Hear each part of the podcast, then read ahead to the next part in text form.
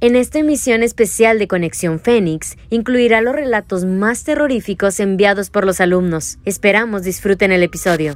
Hola, mi nombre es Dulce María Sánchez Sánchez. Una noche que salimos a trotar y pues ya cuando ya habíamos quedado todos que ya era la última vuelta que dábamos, los más grandes vimos que había algo ahí oculto detrás de uno de los árboles. Vimos que era como un perro. Cuando decidimos echarnos a correr, vimos como que esa cosa se levantó en dos patas solamente. Mi nombre es Roberto Velázquez Cabañas, la casa junto al río.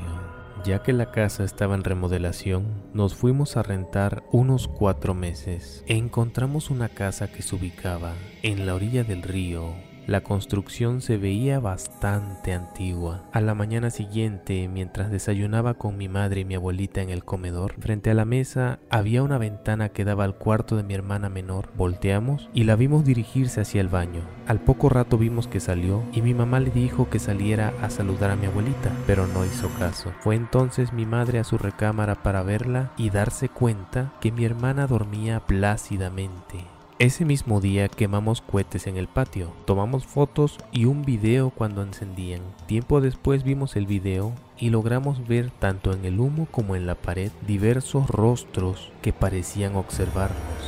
Tiempo después investigamos y resultó que hace años vivió ahí una partera que, clandestinamente, llegó a realizar abortos.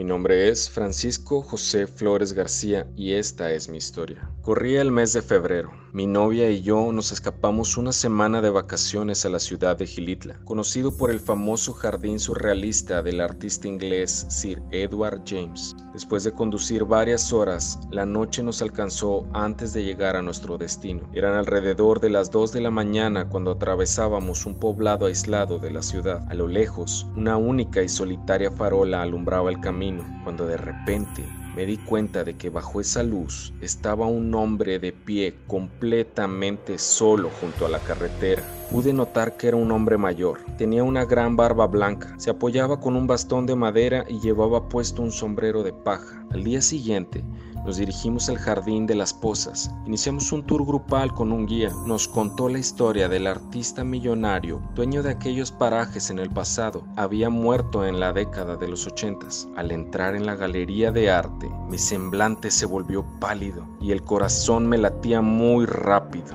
Mi novia me preguntó, ¿Estás bien? Yo no podía hablar, pues frente a mis ojos, en medio de la habitación, se encontraba una gran fotografía en blanco y negro. En ella estaba retratado aquel hombre que vi la noche anterior junto al camino. Tenía el mismo sombrero, aquel bastón, su gran barba blanca y de nuevo parecía mirarme fijamente. Así concluimos este episodio de edición especial de Halloween. Muchas gracias a los alumnos que participaron en esta dinámica. No olviden seguirnos en todas nuestras redes sociales. Nos escuchamos en el próximo episodio.